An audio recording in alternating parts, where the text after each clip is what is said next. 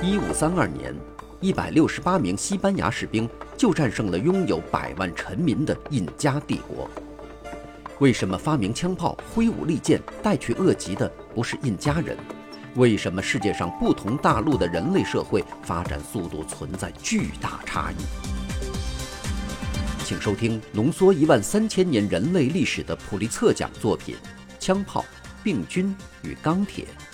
从自然地理和生态资源的独特角度解答人类文明滥觞的疑惑。各位好，欢迎收听这一期的《给小白白的有声书》，继续为您讲述普利策奖作品《枪炮、病菌与钢铁》的第十三章“需要之母”关于技术创新的第二部分：什么在影响社会对发明的接受程度？在上一节的节目中，我们所列举的例子都来自现代技术，因为现代技术发展史是众所周知的。两个主要结论是：技术的发展是长期积累的，而不是靠孤立的英雄行为。技术在发明出来后，大部分都得到了使用，而不是发明出来去满足某种预见到的需求。如果把这两个结论用于没有文件证明的古代技术发展史，那就更加有说服力了。当冰期的狩猎采集族群注意到他们的炉膛里焚烧过的沙子和石灰岩的残留物时，他们不可能预见到这种长期的偶然积累起来的发现会导致最早的罗马玻璃窗。而这种积累过程，则是从最早的表面有半透明薄涂层的物品，到最早的埃及和美索不达米亚的独立的类似玻璃的物品，再到最早的玻璃器皿，那是公元前一千五百年左右。对于那些已知最早的表面半透明薄涂层本身是怎么搞出来的，我们至今一无所知。不过，通过观察今天在技术上原始的族群，如和我在一块工作过的那些新几内亚人，我们可以推知史前的发明方法。我已经提起过，他们认识几百种当地的植物和动物，知道每一种是否可以食用，它的药用价值和其他用途。新几内亚人同时还把他们周围的几十种石头讲给我听，告诉我每一种的硬度、颜色。在遭到敲打和削凿时，它们会出现的情况以及各种用途，所有这方面的知识都是通过观察和反复试验获得的。每当我带领新几内亚人到远离他们家乡的地方工作时，我都看到了这种发明过程在进行。他们不断地在森林里捡起一些不熟悉的东西，拿在手中摆弄，偶尔发现有用就带回家去。当我放弃了营地。当地人跑来在丢弃物中寻找有用的东西时，我看到了同样的过程。他们把玩我丢弃的东西，设法弄清他们在新几内亚社会里是否有用。丢弃的马口铁罐的用途是容易确定的，它们最后被当作容器重新使用。其他东西则经过试验，用于完全不同于当初制造时的目的。把那支黄色的二号铅笔插进穿孔的耳垂和鼻子作为装饰品，看上去会不会很漂亮呢？那块碎玻璃是否很锋利、很结实，可以当刀来使用呢？古人能够利用的原料都是自然材料，如石头、木头、骨头、兽皮、纤维、粘土、沙子、灰岩和矿物，各种各样，数量众多。人们根据这些材料，逐步学会了把某种品类的石头、木头和骨头制成工具，把某些粘土制成陶器和砖，把沙子、灰岩和其他的东西混合在一起制成玻璃，对现有的纯粹的软金属如铜和金进行加工，后来又从矿石里提炼金属，最后又对硬金属如青铜和铁进行加工。有关反复试验的发展过程的一个很好的例子，是从原料产生火药和汽油。可以燃烧的自然产物必然会引起人们的注意，如富含树脂的原木在萤火中爆燃。到公元前两千年，美索不达米亚平原上的人通过加热天然沥青提炼出大量的石油。古希腊人发现，石油和沥青、树脂、硫磺、生石灰的各种混合物可以用作由弩炮、弓箭、火焰炸弹和船只来发射的火攻武器。中世纪炼金术士为了生产酒精和香水而发明的蒸馏技术，也使他们把石榴蒸馏成馏分，其中有些证明是威力甚至更加强大的燃烧剂。用手榴弹、火箭和爆炸装置来发射的这些燃烧剂，在伊斯兰教最后打败十字军的战争中起了关键作用。在此之前，中国人也已经观察到硫磺、木炭和硝石的一种特殊混合物的爆炸力特别强，这种混合物就叫做火药。公元一千一百年左右，伊斯兰教的一篇化学论文介绍了火药的七种配方，而公元一二八零年的一篇论文则提到了七十多种适用于不同目的的配方，有的适用于火箭，有的用于大炮。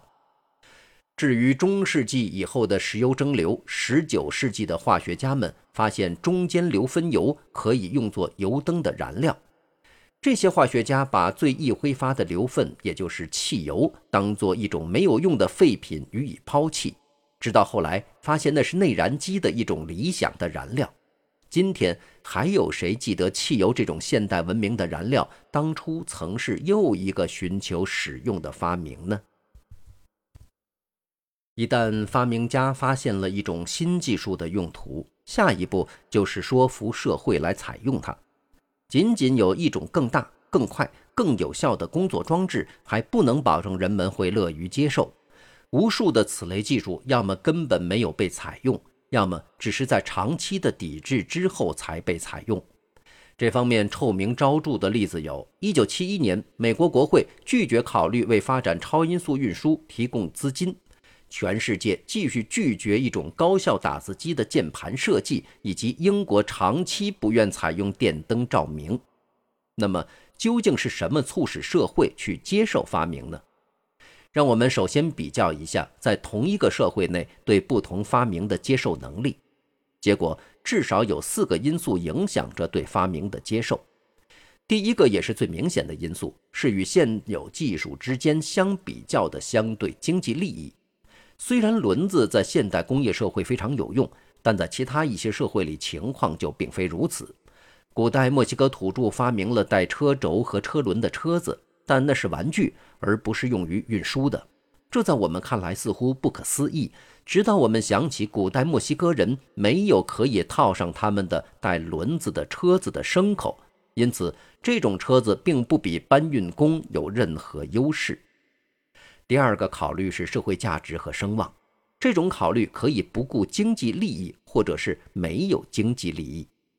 今天千百万人去买标明牛仔裤，而这种牛仔裤的价格是同样耐穿的普通牛仔裤的两倍，因为标明商标的社会声望的价值超过了额外花费。同样。日本继续使用他那个麻烦的吓死人的汉字书写系统，而不愿意使用效率更高的字母或日本自己的效率高的假名音节文字，因为与汉字体系连在一起的社会声望实在太大了。另一个因素是是否符合既得利益。正在给您讲述的这本书和您曾读过的大概每一份别的打印文件一样。都是用标准打字机键盘打印出来的。这种键盘是因上排最左面的六个字母而得名。虽然现在听起来令人难以置信，打字机键盘的这种安排是在1873年作为一种反工程业绩而设计出来的。他使用了一系列旨在迫使打字人尽可能放慢打字速度的故意作对的花招。比如，把最常用的字母键全都拆散而集中在左边，这是因为用惯右手的人必须用他们不习惯的左手。这些似乎产生相反效果特点的真实原因是，如果在1873年发明的这种打字机上连续快速敲击相邻的键，会使这些键互相卡在一起。所以制造打字机的人不得不使打字者把打字速度放慢。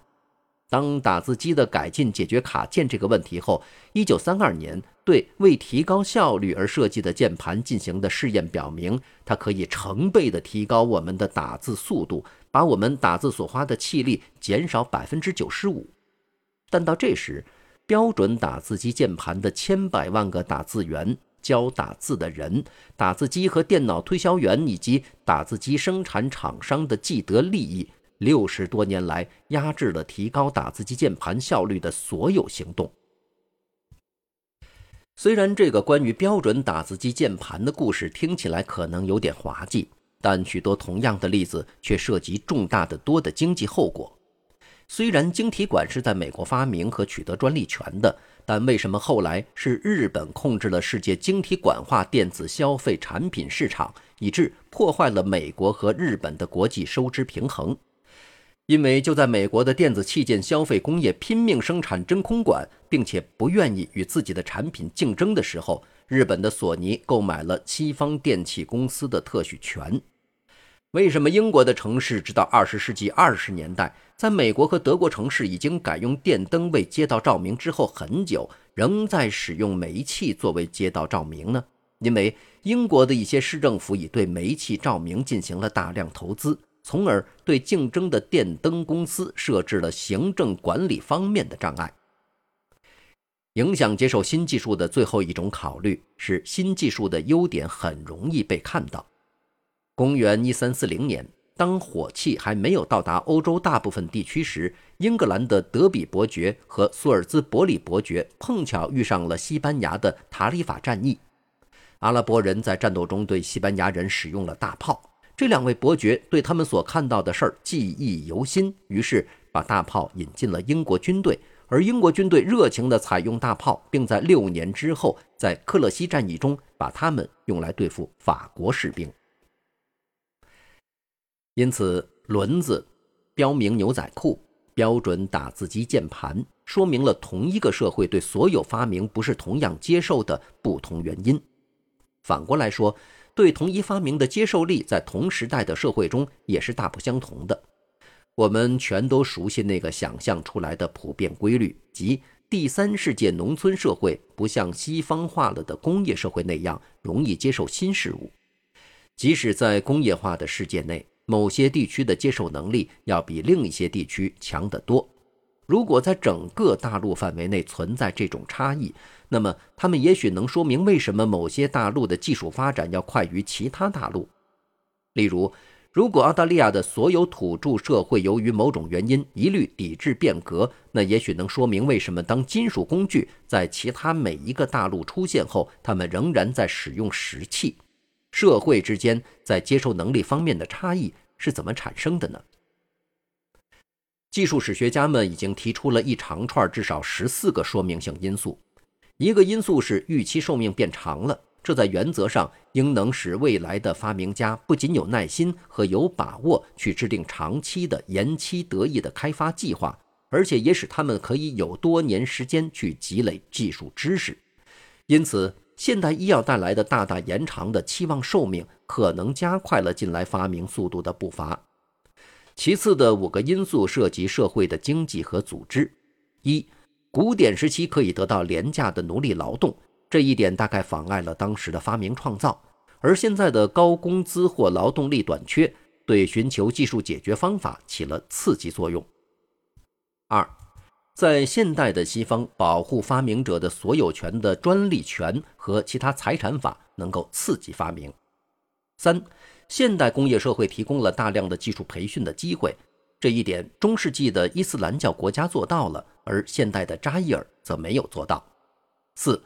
和古罗马的经济不同，现代资本主义制度使投资技术开发有可能得到回报。五，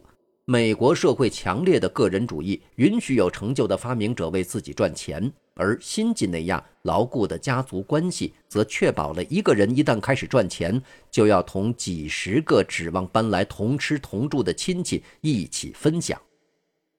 另外四个想得到的解释是意识形态方面的，不是经济或组织方面的。这里包括：一、为创新努力必不可少的冒险行为，在某些社会里比另外一些要普遍。二，科学观点是文艺复兴后欧洲社会的独有特色，对于欧洲社会现代技术的卓越地位来说，这种特点却是功不可没。三，对各种观点和异端观点的宽容促进了创新，而浓厚的传统观点则扼杀创新。四，宗教在其与技术创新的关系上差异很大，犹太教和基督教的某些教派据说与技术创新特别能够相融，而伊斯兰教、印度教和婆罗门教的某些教派可能与技术创新特别不能相容。所有这十个假设似乎都说得通，但其中没有一个与地理有任何必然的联系。如果专利权，资本主义和某些宗教真的对技术起了促进作用，那么又是什么决定了这些因素在中世纪后的欧洲出现，而不是在同时代的中国或印度呢？至少，这十个因素影响技术的方向似乎是清楚的。其中四个拟议中的因素——战争、集中统一的政府、气候和丰富的资源——所起的作用似乎是不一致的。有时候，它们促进技术。有时候，他们抑制技术。这里包括，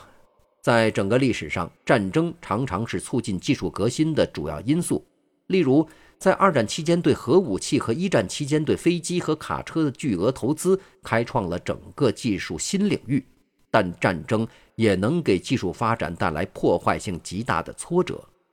二。强有力的集中统一的政府，在19世纪后期的德国和日本对技术起了推动作用。三，很多北欧人认为，在气候条件严峻的地方，技术能够繁荣发展，因为在那儿没有技术就不能生存；而在温和的气候下，技术会枯萎凋零，因为那里不需要穿衣，而香蕉大概也会从树上掉下来。